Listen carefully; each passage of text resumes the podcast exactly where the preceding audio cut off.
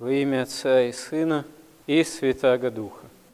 Начало евангельской проповеди связано с призванием святых апостолов. И если задуматься, ведь Боговоплощение, схождение во Христе Господа в этот мир, спасение наше, сама вот евангельская история – это самые великие события – самой этой истории. Но совершаются они с точки зрения внешнего какого-то блеска, успешности, таким прикровенным образом совершенно.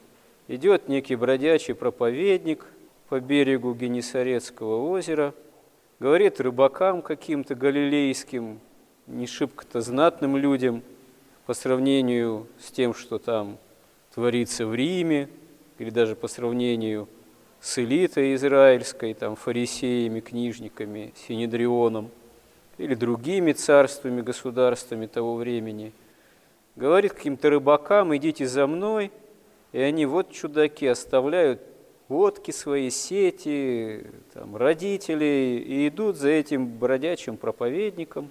Вот. Ну да, он творит, в общем-то, чудеса, многие исцеляет болящих, чем привлекает тоже к себе – но по сравнению со славою там царств, великими свершениями культурными, завоеваниями, это все как-то выглядит слишком уж обыденно.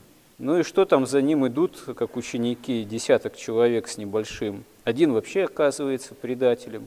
И вот тем не менее, вот именно в такой обыденности, да, всего-то там десяток другой человек на тот момент – еще с каким-то количеством женщин, вот, которые тоже идут за ним, слушают его. Тем не менее, именно в этих людях начинает осуществляться самое важнейшее и главнейшее вообще в земной истории всех царств, вообще в истории всей, можно сказать, Вселенной, всего мироздания. А человечество, оно занято своими делами. Естественно, что большинство -то людей, они вообще понятия не имеют, о чем происходит.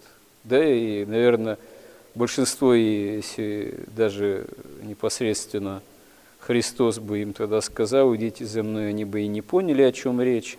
А вот почему апостолы пошли за Христом, это тоже есть некая такая великая тайна смотрения Божьего, промысла Божьего – того, насколько открыто было их сердце истине жаждого. Господь им, конечно, тоже показал, что Он может даровать им и земные блага при там, чудесном улове рыбы. Вот. Но так или иначе Господь их избирает именно потому, что их сердце было готово принять истину и все оставить, эти сети, земные дела.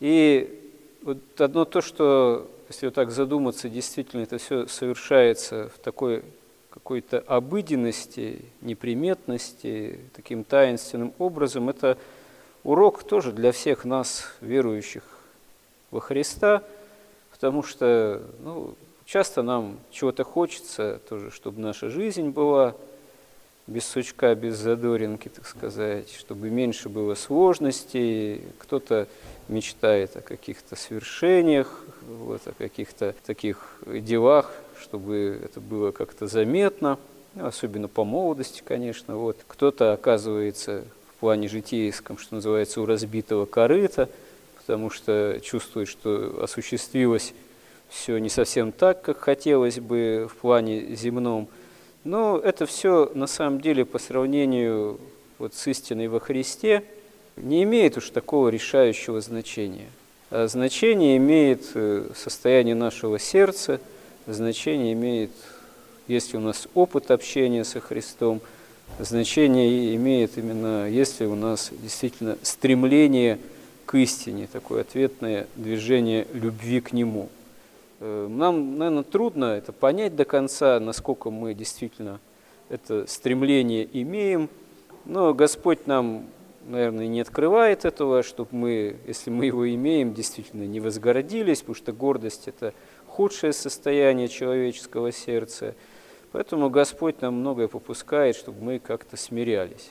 вот, пред Ним, потому что это и является важнейшим таким условием для восприятия истины, для восприятия спасения. Вот. А насколько мы действительно к этому окажемся способны, это уже откроется окончательно при завершении вообще земной истории, нашей жизни и на страшном суде.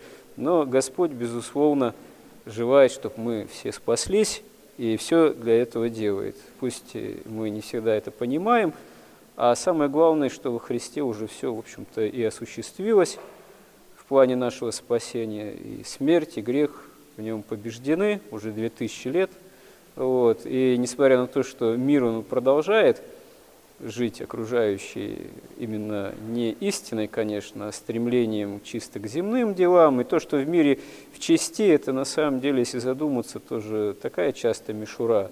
Все эти какие-то стремления к славе, какие-то кубки, матчи, там, чемпионаты, Евровидение, деньги, опять же, стремление к карьерному росту, даже великие, казалось бы, культурные свершения, если они не прямо со Христом связаны, все это вообще проходящее, прах и пепел на самом деле, по большому счету. Вот. А то, что кажется порой миру, что оно что-то такое незначимое или непонятное, и даже им ненавидимая церковь, потому что церковь, она миру непонятна, и бывает и преследуема, и бывает и околевещена, а бывает, что и внутри церкви из-за человеческих немощей находятся поводы, чтобы церковь упрекнуть. Ну, вот церковь, она истинная всегда в презрении у этого мира находится в той или иной степени.